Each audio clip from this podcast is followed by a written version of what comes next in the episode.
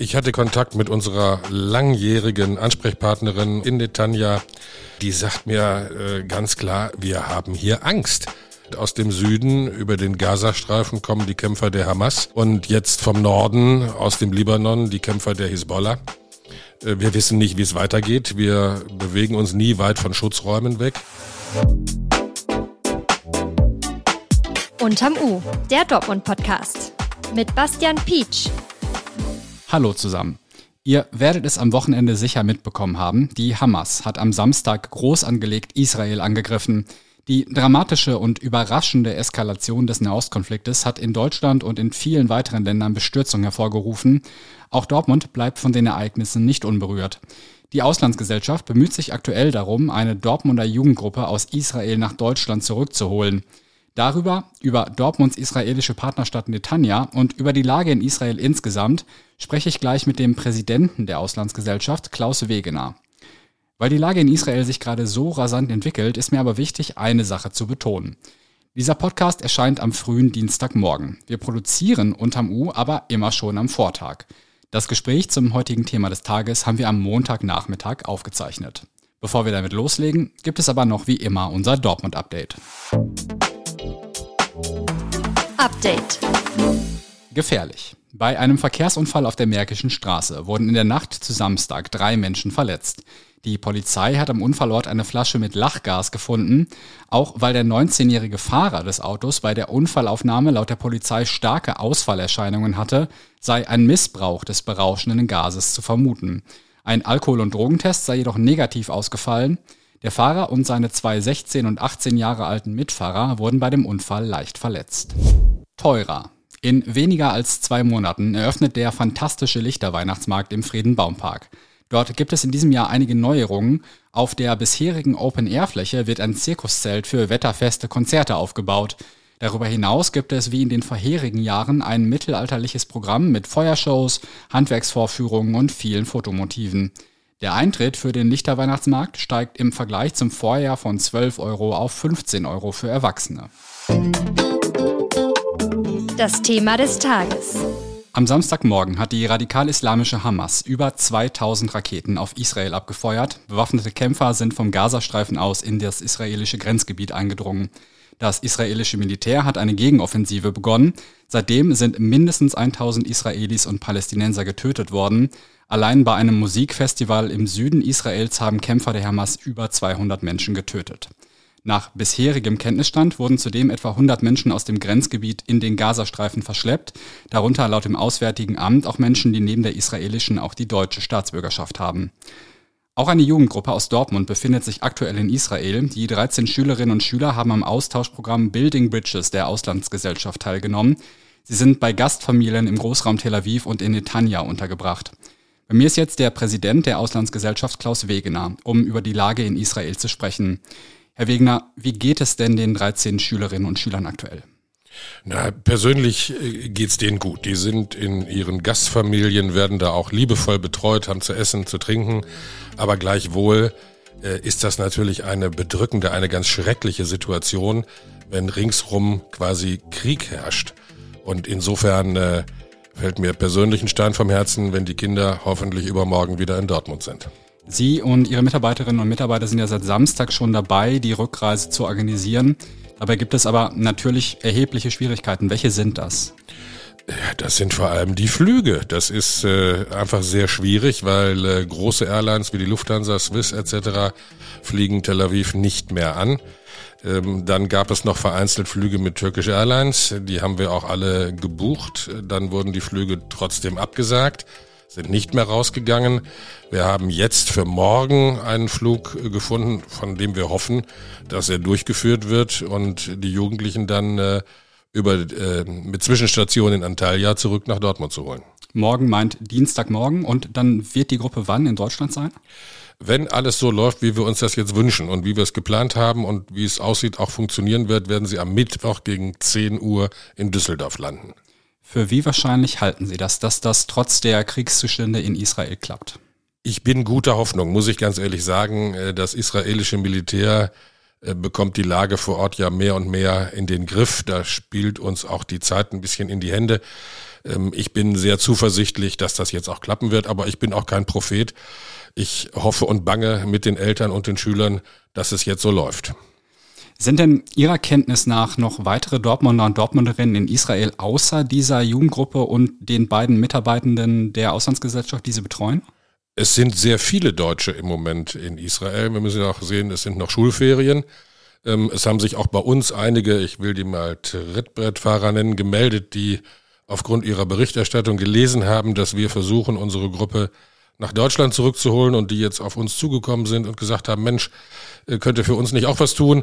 Das ist natürlich schwierig. Wir versuchen zu helfen mit Tipps und Informationen. Äh, aber ganz am Schluss äh, müssen die schon selber schauen, dass sie für sich einen Flug organisieren. Und ich glaube, dass inzwischen auch so langsam die Bundesregierung in die Pflicht genommen werden muss. Stichwort Evakuierungsflüge. Polen, Rumänien und Ungarn haben das bereits gemacht, ihre Leute rausgeholt. Ähm, ich glaube, es ist an der Zeit, dass auch das Auswärtige Amt darüber nachdenkt. Seit 1981 gibt es eine Städtepartnerschaft zwischen Dortmund und Netanya. Die Stadt liegt etwa 25 Kilometer nördlich von Tel Aviv. Wie ist die Lage in Netanya aktuell? Ich hatte gestern äh, Kontakt mit unserer langjährigen Ansprechpartnerin und Koordinatorin vor Ort mit Edna Spitzer in Netanya. Ähm, ja, die sagt mir äh, ganz klar, wir haben hier Angst. Wir fühlen uns eingekesselt. Aus dem Süden über den Gazastreifen kommen die Kämpfer der Hamas und jetzt vom Norden aus dem Libanon die Kämpfer der Hisbollah. Äh, wir wissen nicht, wie es weitergeht. Wir bewegen uns nie weit von Schutzräumen weg und sind zunächst mal völlig verunsichert und können die Lage und wie es weitergeht überhaupt nicht einschätzen. Ich habe gestern schon die durchaus dramatischen Bilder aus Tel Aviv gesehen, wo ja trotz des sehr umfangreichen Schutzes der Stadt und Israels insgesamt Raketen eingeschlagen sind. Wissen Sie, ob auch Netanya Ziel von Raketenangriffen geworden ist? Bislang nicht, das kann ich bestätigen. Raketen sind in Netanya bisher nicht niedergegangen, aber äh, keiner weiß, ob das nicht noch passiert. Insofern ist die Angst, die dort vorherrscht, auch nachvollziehbar. Wie kann Dortmund denn die Menschen in Netanya unterstützen? Äh, mit tatkräftiger Hilfe im Moment überhaupt nicht. Äh, was sollten wir da tun? Ähm, wir können Solidarität zeigen, wir können den Kontakt aufrechterhalten, wir können anbieten, äh, Informationen vielleicht auch anbieten, wenn das Ganze sich beruhigt, äh, mal wieder hinzufahren und auch Solidarität zu zeigen und aus der Städtepartnerschaft auch die Freundschaft werden zu lassen, die diese Verbindung, die ja schon sehr lange besteht, dann auch mit Leben zu erfüllen. Ich glaube, das würde den Menschen auch gut tun. Das wäre auch ein Zeichen, was man setzen könnte. In der bundesweiten Debatte ist ja gerade auch Thema Hilfsleistungen an palästinensische Gebiete einzufrieren. Mit der Stadt Dura im Westjordanland ähm, gibt es eine Projektpartnerschaft der Stadt Dortmund. Ende des Monats sollte eine Dortmunder Delegation dorthin reisen und den Grundstein für eine Einrichtung für palästinensische Jugendliche legen. Was wird denn jetzt aus diesem Projekt? Das ist eine gute Frage. Zunächst mal wird es auf Eis gelegt. Ähm, ich muss sagen, auch die Auslandsgesellschaft hat sich ja an diesem Projekt intensiv beteiligt. Ähm, Dura ist eine Stadt, die von Dortmund schon ziemlich viel profitiert hat. Es sind Fahrzeuge der Stadtwerke, Müllautos etc. dort runter geliefert worden.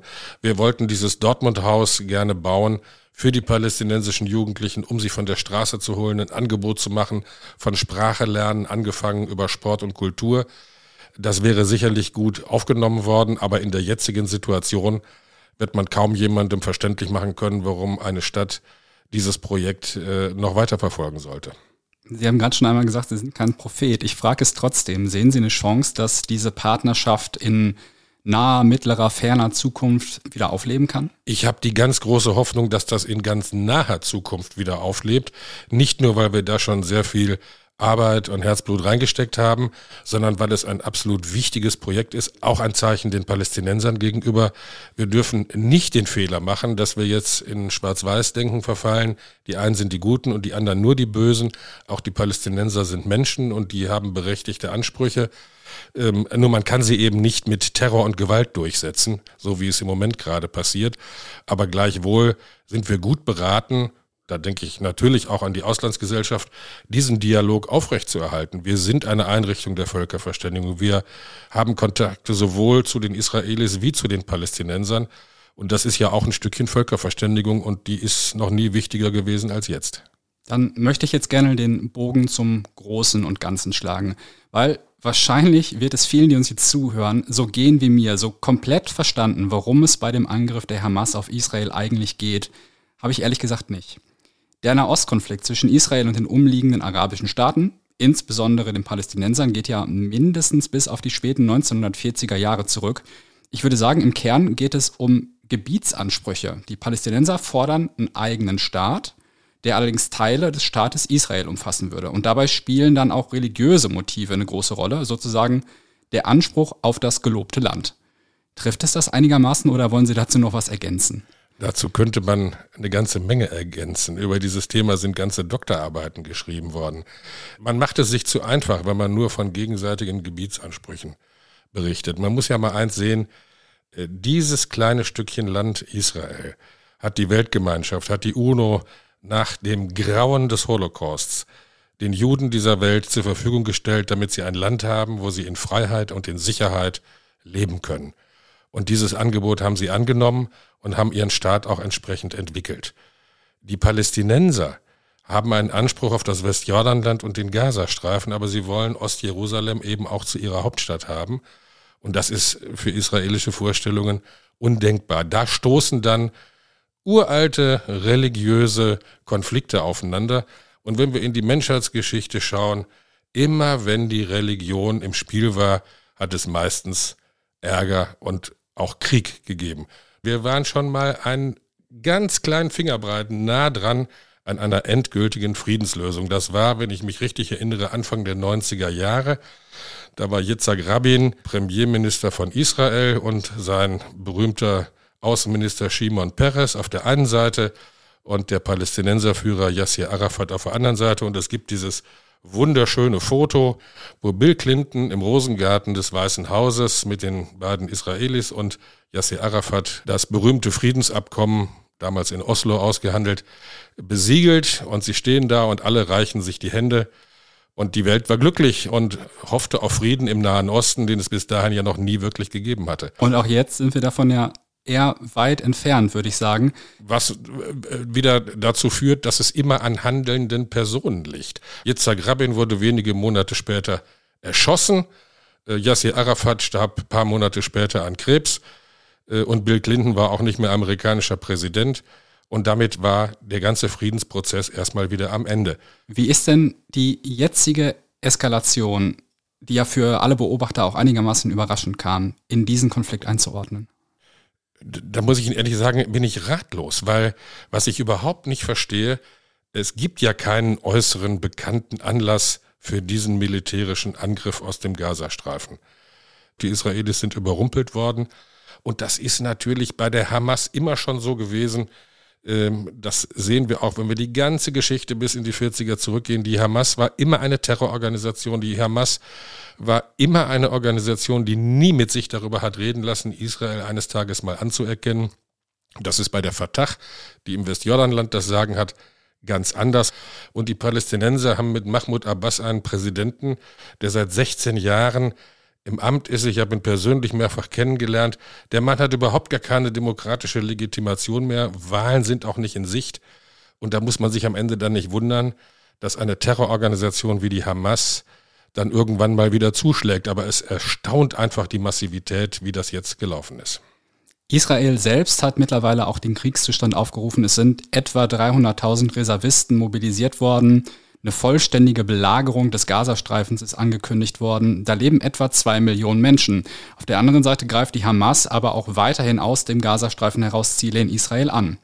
Laut dem israelischen Verteidigungsminister ist Ziel der Gegenoffensive dafür zu sorgen, dass die Hamas Israel auf viele Jahre nicht mehr bedrohen kann. Wird der Konflikt weiter eskalieren?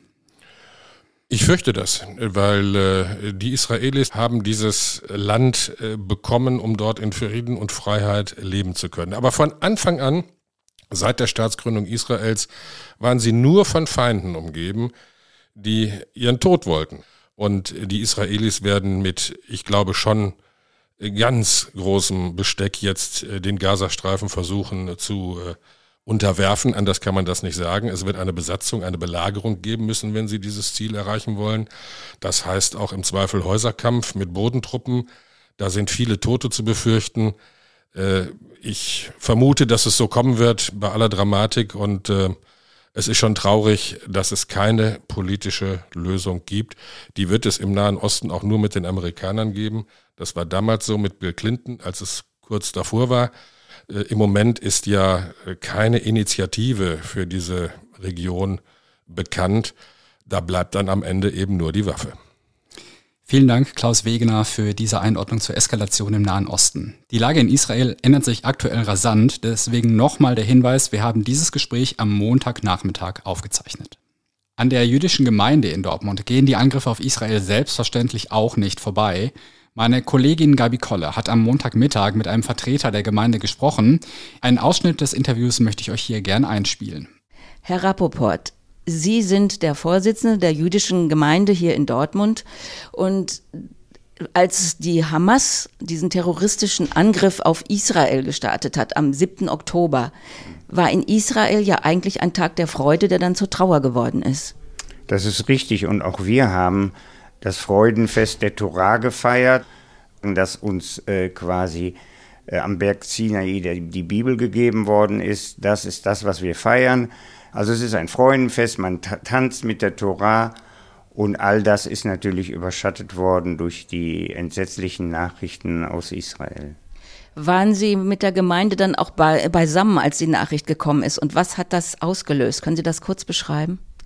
Wir haben, äh, wir waren mit der Gemeinde zusammen hier in der Synagoge und dann ist das natürlich wie ein Lauffeuer, was war am Samstagmorgen. Das war nicht nur äh, das Freudenfest, sondern auch der Schabbat, also der Sabbat.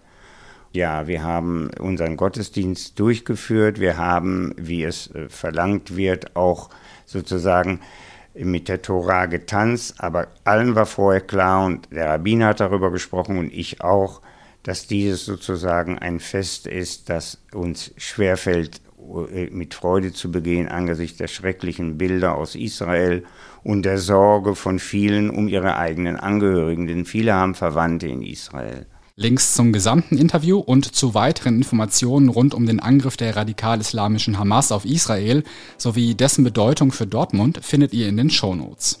Vielen Dank, dass ihr uns auch heute bei diesem schweren Thema wieder zugehört habt. Morgen übernimmt hier Felix mal wieder. Allerdings hören wir uns auch noch in dieser Woche wieder. Bis dahin.